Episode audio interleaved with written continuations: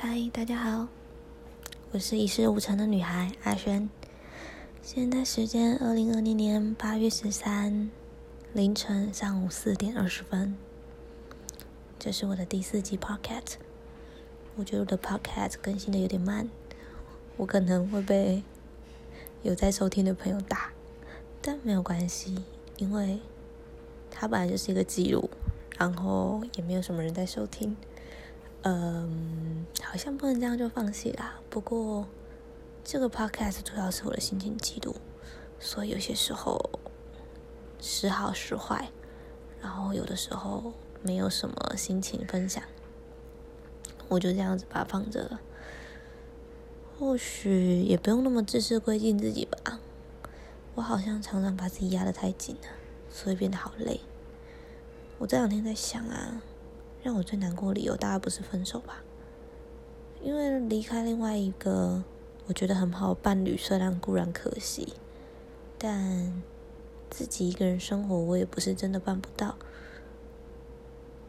或许我会开始越来越习惯，这只是一个习惯问题，也有可能。但前阵子让我最难过的事情，其实是在于这段分手的过程中的最后三个月，我们一直在拉扯。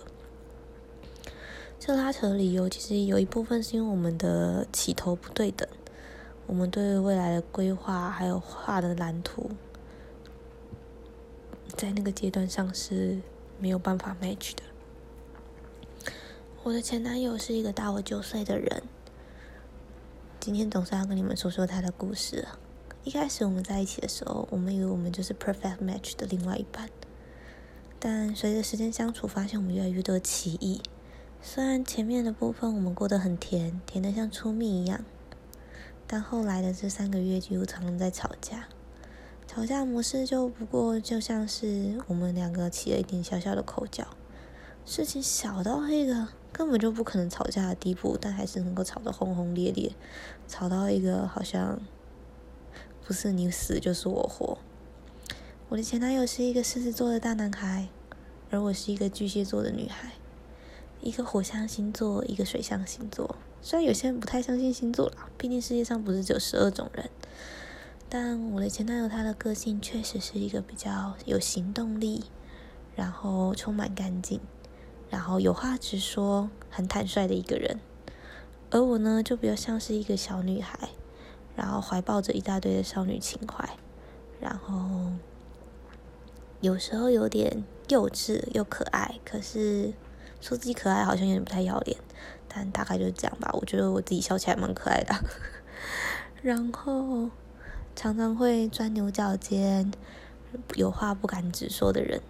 我们两个之间在吵架的时候，这个歧义实在是太大了。对方是一个想要万事都求解的人，他想要快速的得到解答，他想要知道问题所在，然后知道如何去解决。但对我来说，我是心情很住了。我的心情就是卡在那里，没有办法过下一关，除非先顺了我的心情，不然很难谈。所以我们两方是完全不一样的，完全不一样的想法跟个体。我的前男友是一个大我九岁的人，他对他的人生其实有一些其他的规划，他希望可以赶快步入家庭，可以有一个安稳幸福的家。这样听起来是一个很完美的对象，对吧？既负责任，又有足够的资本，然后又有一颗想要一心向家庭的心。但我偏偏不是。我对世界充满好奇。我觉得步入家庭就像一把枷锁，把我锁住了。如果我没有办法在我还没有结婚之前先探索这个世界，就是那些我有好奇的事情。而步入了婚姻，当了妈妈之后，那些小小的梦想是不是就这辈子没办法实现了呢？等到孩子大了，我是不是已经没有那个能耐再去尝试这些新鲜的事物？所以我其实很犹豫。对于结婚这档事，老实说，我二十八岁了，但从来没认真想过这辈子是要结婚，要嫁。还是不嫁？要生孩子吗？还是不要？现在小朋友好像都蛮晚的，有些人在妈妈那个年代十八岁就已经把孩子生好了，他们没有过多的考虑，所以他们很快的完成他人生的各个阶段的目标。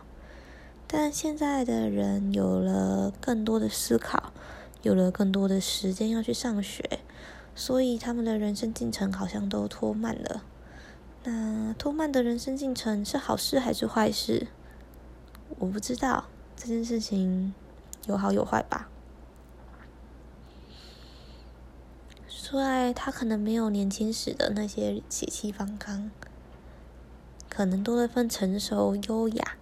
可以带给一个家庭一个更有远见、更有智慧的教育，但他也少了那份体力跟精力，那份冲劲，可以为了自己的家庭各种冲冲冲，但是还有那个体力可以跟得上，所以这东西实在是有点难讲了，老实说。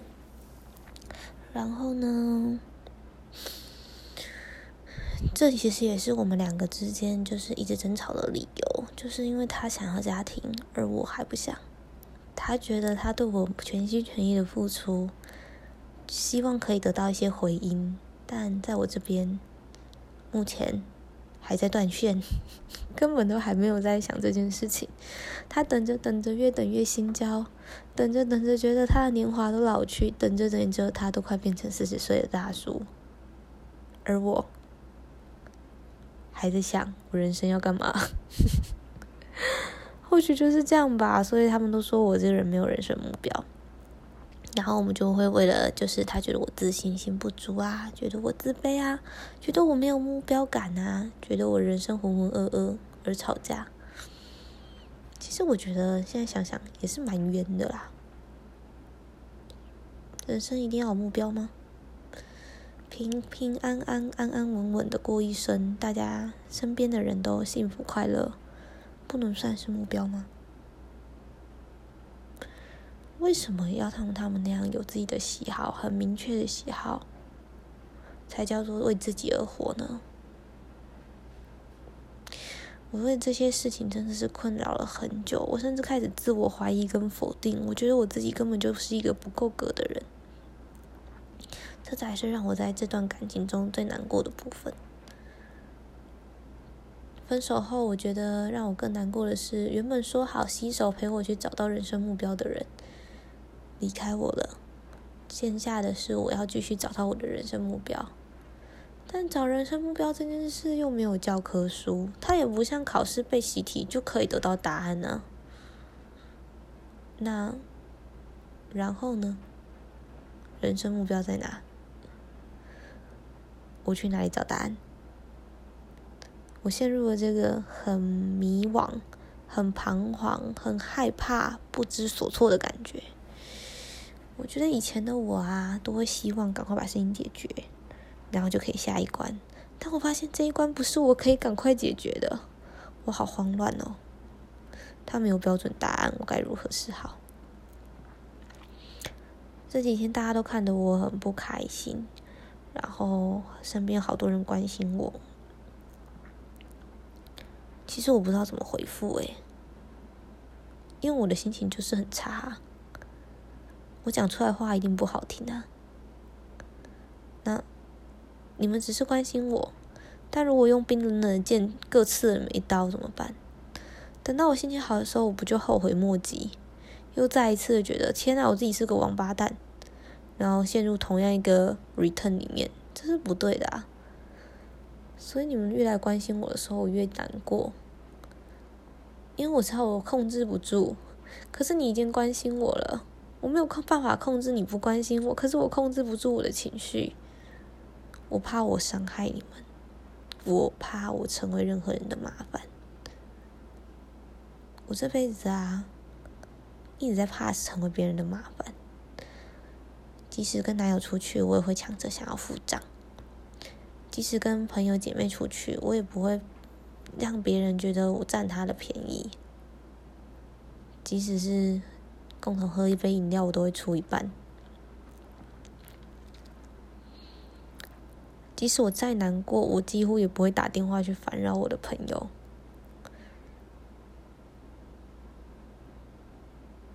以前我在跟我前男友在一起的时候，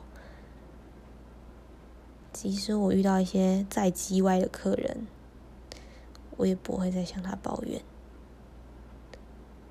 我这个人让人家感觉就是很疏离，即使跟我在一起当哥们几年之后，可能都还不知道我自己心中在想什么，甚至会觉得天哪，你跟我认识的那个表面的你好不一样。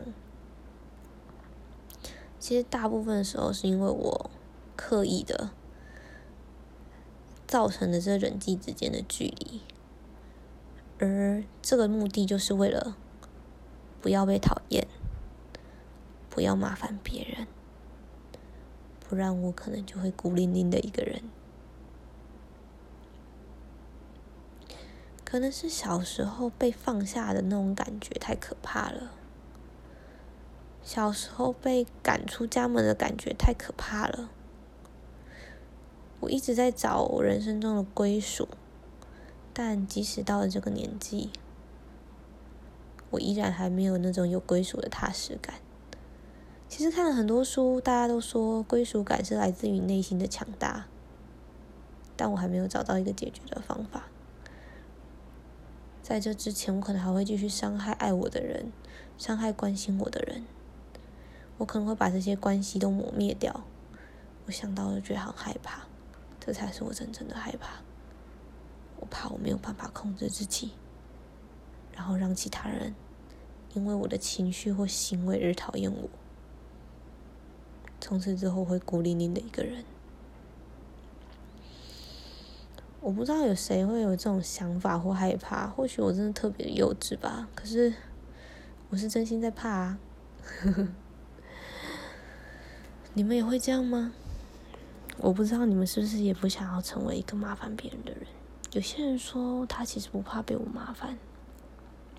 换个角度想，如果是我的朋友麻烦我，我都觉得没有关系，只要他来找我，我都会帮忙。